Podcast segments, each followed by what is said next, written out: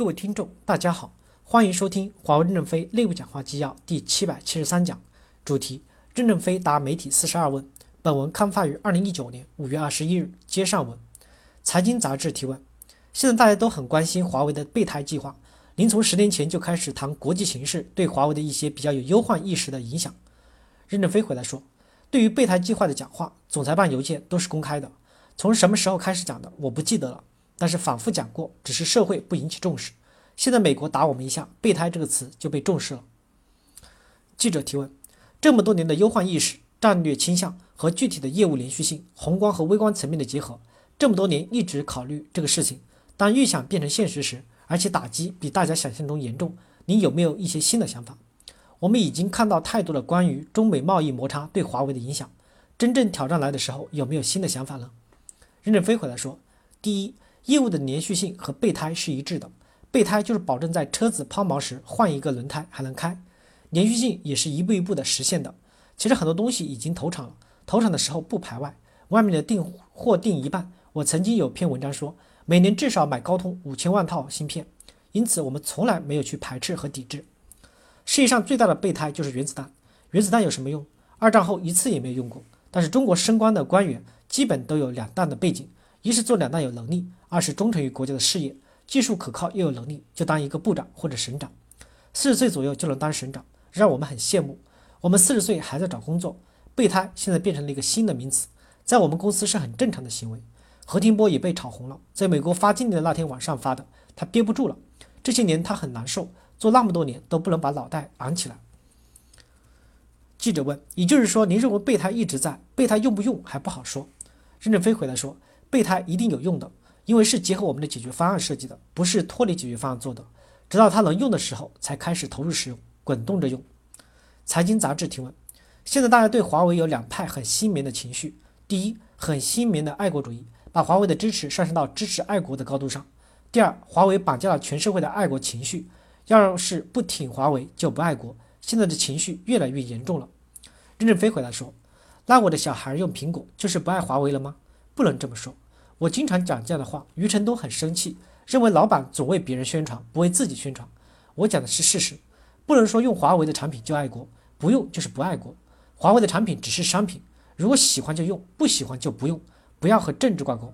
华为毕竟是商业公司，我们在广告牌上从来没有为国争光这类话，只是最近的誓师大会有几时候瞎喊几句，但是我们会马上出文件制止他们瞎喊口号。大家开庆功会发奖章都没问题，茶余饭后说两句过头的话没有问题，但是千万不能上起民粹主义的风。我经常举一些例子，其实就是想泼华为公司的冷水，不能使用民粹主义，这是害国的。因为国家未来的前途在开放。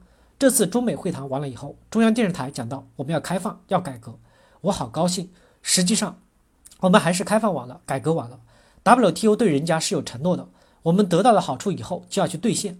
如果早一些去兑现，做一些贡献，就能团结更多的朋友。中国的钱太多，为什么只存美国，不存一些到欧洲、俄罗斯、非洲各国家呢？如果说担心他们不还，他们是以国家信用抵押的，今年不还，一百年还，一百年后还不行吗？中国又不急着，又不着急钱，这样就分散了风险。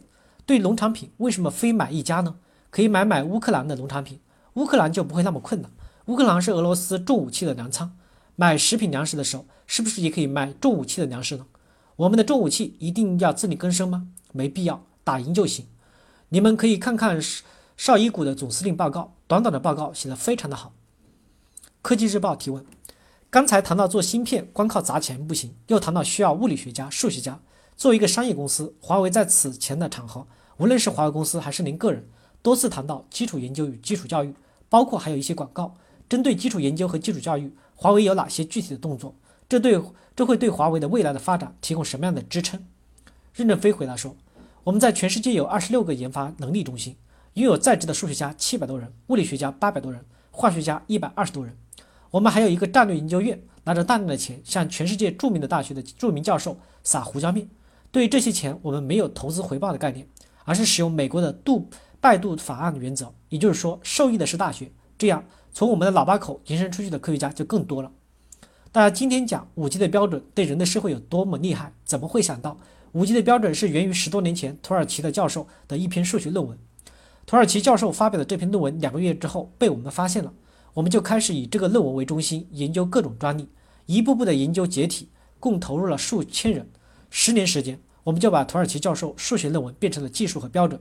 我们的五 G 基本专利数量占世界百分之二十七左右，排第一位。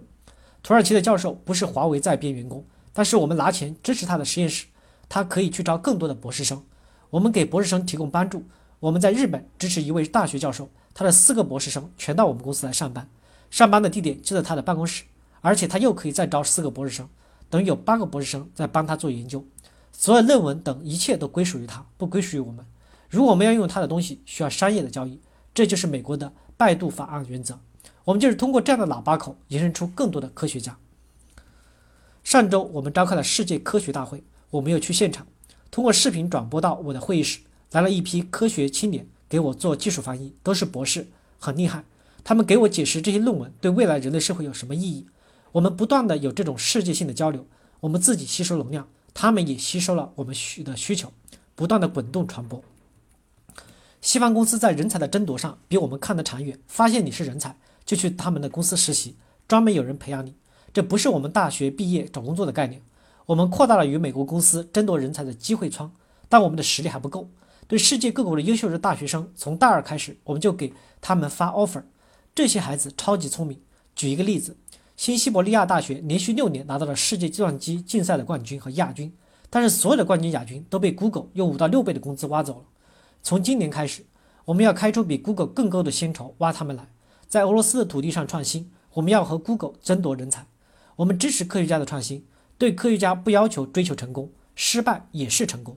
因为他们把人才培养出来了，只有这样，我们才有可能源源不断的前进。感谢大家的收听，敬请期待下一讲内容。